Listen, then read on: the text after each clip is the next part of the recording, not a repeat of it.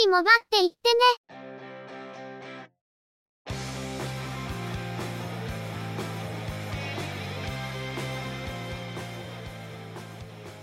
この番組は、モバイル通信に関する技術や業界の動向についてのニュース、IT ガジェットについての情報などの話題を中心にご紹介していま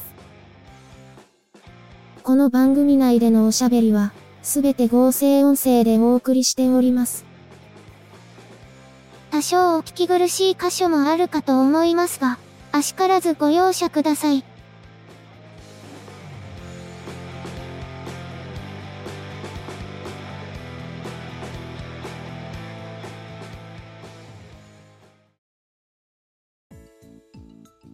今週もゆくもばのスタートです。お届けいたしますのは、ネタを探してきたり、いろいろしてるのが中の人、またの名をハイマウント。そしてお話をするのは、佐藤ささらと、鈴木つづみと、嫌です。ゆくもば、第430回です。すでに先行してデータは差し替えていますが、今回の配信から番組のアートワークを正式に切り替えました。今回分を公開して、RSS の配信が行われるタイミングで差し替わるといいのですが、もし自動的に差し替わらない場合は、一度番組の購読を解除して、再度購読してもらうと、入れ替わると思います。前回まではそうでした。一度購読を解除して、そのまま、というのはよしてくださいね。ということで、3月30日をもって、ゆくもばは配信から9年を満了し、翌3月31日からは10年目に突入します。中の人が10周年の計算を間違えて、表記がおかしくなったやつですね。10年は間違いないので、今年は10年目、来年10周年を迎えたら、改めて10周年ということにすると、半ば無理やり2年またぎで10周年という言葉を使おうと。東京オリンピックだって2年またぎで2020って言ってたので、いいじゃないですか。あれとは事情が随分違いますけどね。とにかく、今回が9年目最後の配信ということで、いつも通り参ります。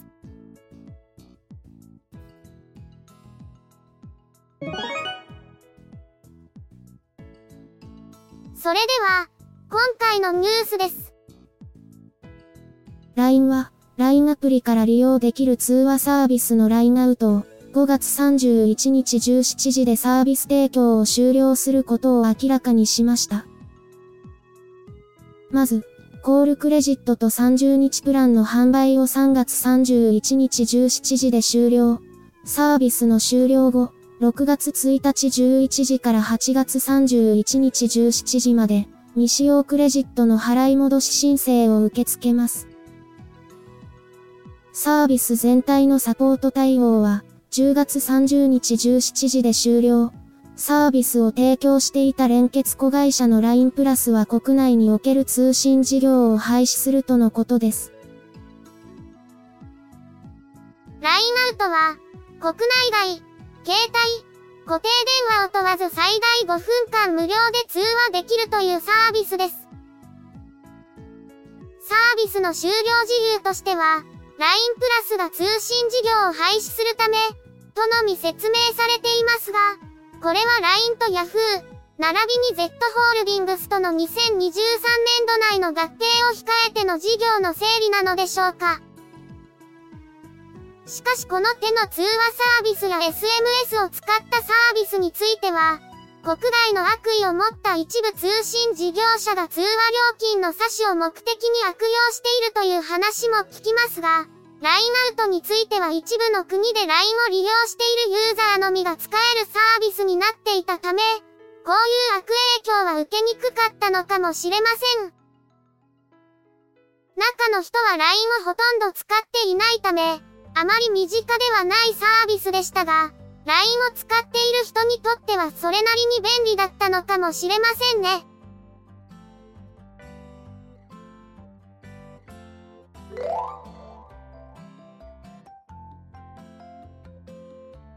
NTT 東日本、NTT 西日本の2社は、特殊詐欺被害を未然に防ぐ取り組みの一環として、高齢者を対象に固定電話のナンバーディスプレイなどを5月1日から無償化することを明らかにしました。対象は契約者が70歳以上、もしくは70歳以上の人と同居する契約者の回線で、加入電話、インスネットの住宅用、光電話の各回線で申し込むことができるとのこと。申し出があった対象となるユーザーは、着信した相手の番号を画面に表示するナンバーディスプレイと、番号を通知せずに発信してきた相手に電話番号を通知してかけ直すように自動応答するナンバーリクエストを無料で利用できるとのことです。合わせて、通話内容を録音し AI 解析することで特殊詐欺の可能性がある場合、指定した連絡先に通知する特殊詐欺対策サービスの月額利用料とその工事費が、今年の5月1日から2025年3月31日までの期間で無料になるとのこと。申し込みは NTT 東西でそれぞれ5000人を上限で受け付けるとのことです。また、4月1日から特殊詐欺などの犯罪被害を受けたもしくは受ける可能性がある場合は電話番号変更の工事費が無料になるとのことで、申し出の際には被害を受けたこと、または被害を受ける恐れがあることを示す書面が必要となる場合があるとしています。特殊詐欺や、そこから発展した強盗事件の報道が連日相次いでいますが、ついに NTT も動かざるを得なくなったという感じですね。しかし、70歳以上を対象にしていますけど、本当に70歳以上だけがターゲットなのか、それ以下の年齢がターゲットになり得るのではないか、というところが少し気になります。あまりイチャモンめいたことは言わない方がいい気がしますので、ここは素直によくぞやってくれた、と言っておきたいと思います。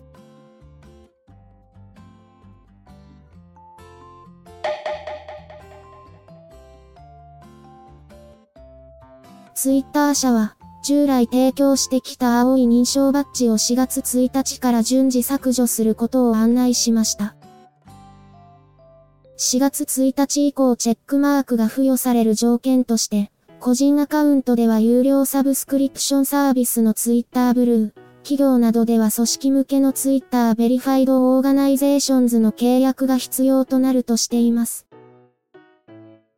3月24日からはツイッターブルーが全世界で利用可能になったことと、企業、組織向けの認定プログラムは月額13万5千円、関連アカウントの追加が1アカウントあたり月額8000円と案内しています。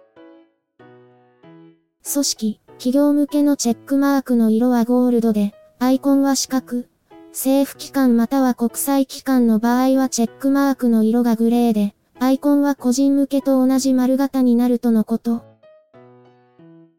関連アカウントに登録したアカウントは、親アカウントの種類と同じ色のチェックマークやアイコン形状が適用され、チェックマークの横には親アカウントのアイコンが小さく表示されるとのことです。なお、4月1日からとされていますが、エイプリルフールの類ではない模様です。4月1日以降、またツイッターがおかしくなるかもしれないな、と思う次第です。認定バッジの取り扱いが切り替わるとのことで、旧来の認定バッジが4月1日以降削除され、新しい基準に変更されるということのようですが、現在のツイッターの混乱ぶりを考えると、企業向けプログラムの値段は結構強気にも感じられます。マネタイズを優先すると、様々な優位性のあるサービスは課金しないと使えなくなるというのは、ある意味仕方のないことなのかもしれません。ただ、それならそれで支払うことを後悔せずに済む環境を提供することもおろそかにはしてほしくないなと思います。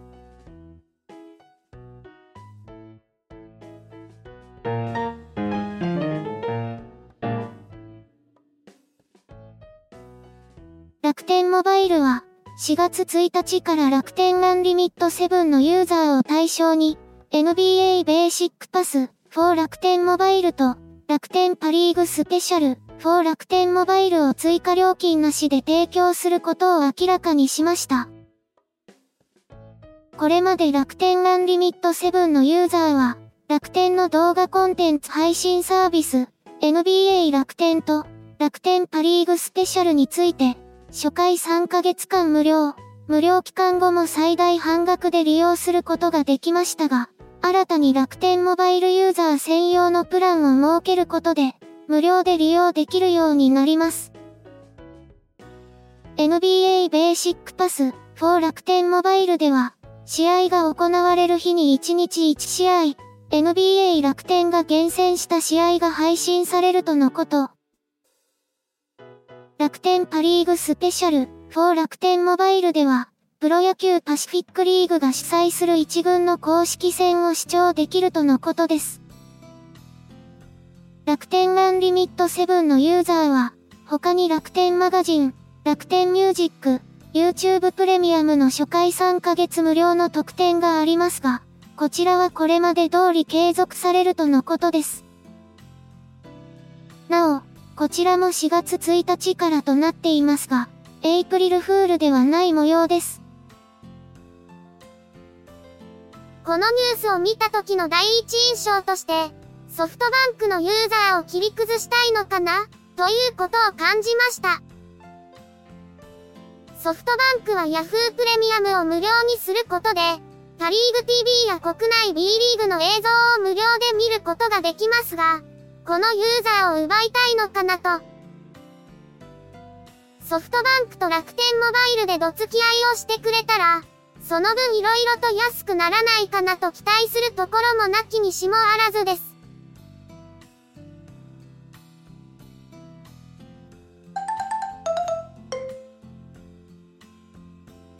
日本中央競馬会 JRA は3月25日から JRA 全レースのライブ配信を開始しました。利用料金は無料。専用アプリや会員登録は不要で、JRA のウェブサイトにブラウザでアクセスして視聴することができます。レース以外の情報や動画の配信はありませんが、25日以降の競馬開催日、開催しているすべての競馬場のすべてのレースが配信されるとのこと。ウェブサイトでのライブ配信は、出馬表ページとオッズページ内にレースライブというボタンが表示され、視聴することができるとのことです。配信画質は 360p で、数十秒程度の遅延がある見込みとのことです。競馬のライブ配信を見ようとすると、有料の競馬サービスへの加入が必要でしたが、中の人のように書けないユーザーはちょっとハードルが高く感じていました。JRA が全レースのライブ配信をしてくれるのはかなりありがたい話です。G1 や注目のレースではどのくらいアクセスが集中することになるのか、これから春の G1 シーズンに突入するのでちょっと気になります。日本ダービーがアクセス集中で見られなくなったら、とか考えるとちょっと怖いんですけど。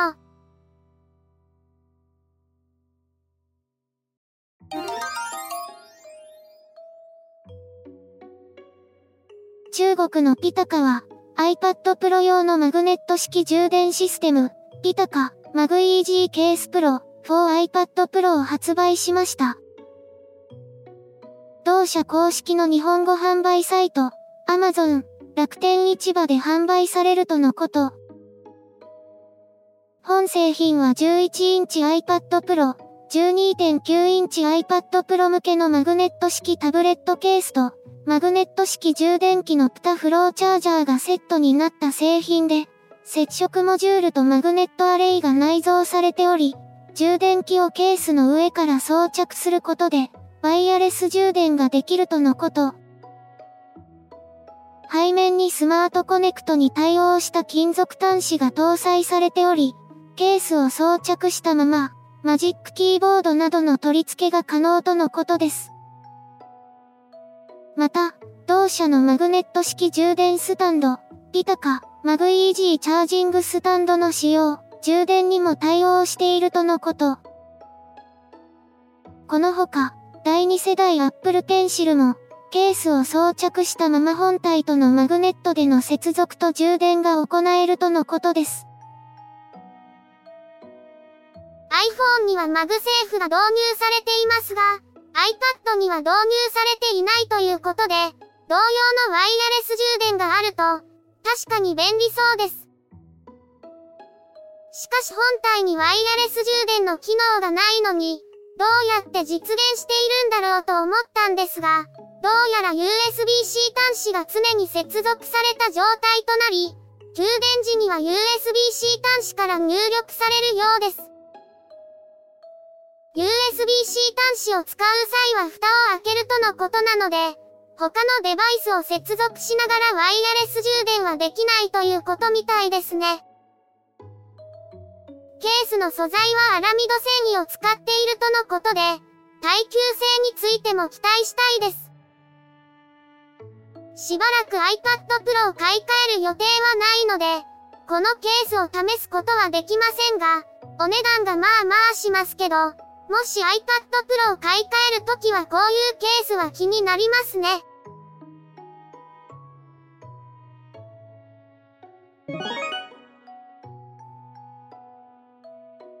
今回のニュースは以上です。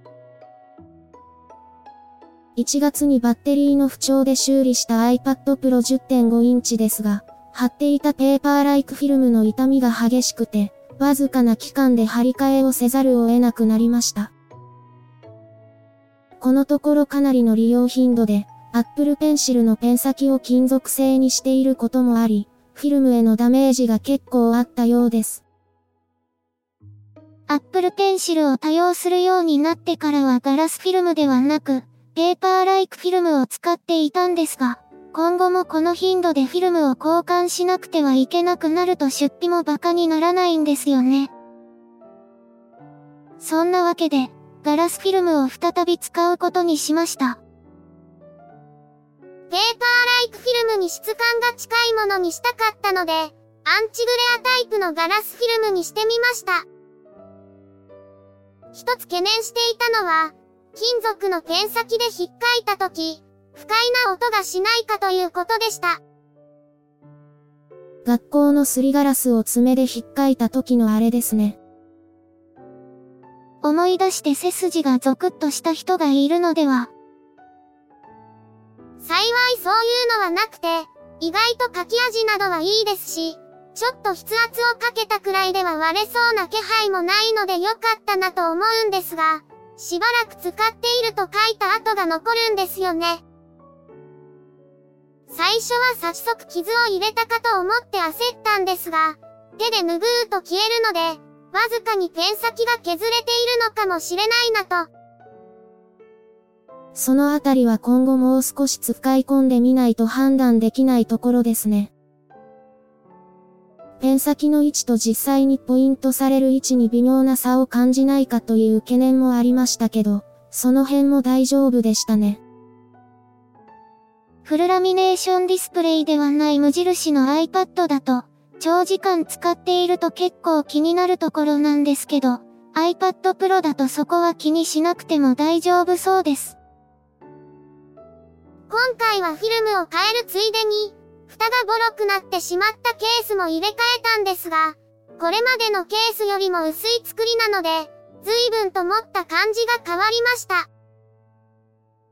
これまでのケースは背面がポリウレタン製だったので、強度を出すために少し分厚い作りでしたが、今回のケースはポリウレタンとポリカーボネートの複合なので、強度を確保しやすい分薄くできたのかもしれません。次にケースを変えるときは、そもそも本体を入れ替えることを検討するタイミングだと思うので、多分このケースを最後まで使うことになると思いますが、幸い悪くないものが買えたかなと思っています。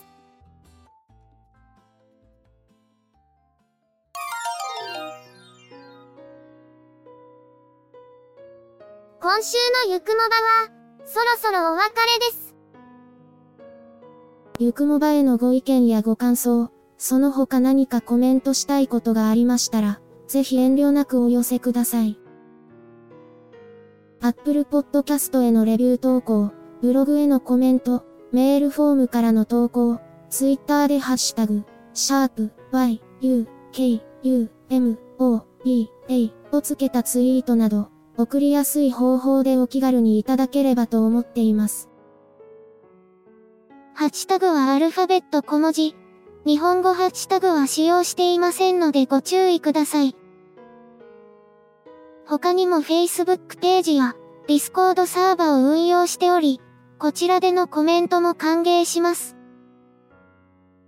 詳細は Twitter アカウントをご参照いただければ幸いです。いただきましたコメントは、おおよそ月末をめどにしてご紹介させていただいています。また、ゆくもばで過去に配信していたものの再配信、ゆくもばアーカイブスを不定期で連続配信しています。お時間がありましたら、過去の振り返りとしてお聞きいただければ幸いです。では、今回はこれで失礼いたします。また次回、皆様のお耳にかかれますように。ゆっくりもばっていってね。ゆくもばは、チェビオ、クリエイティブスタジオを使って作成しています。番組作成にかかる一切を取り行うのは、中の一言ハイマウント。お話をしましたのは、佐藤ささら。鈴木つづみ。いや、でした。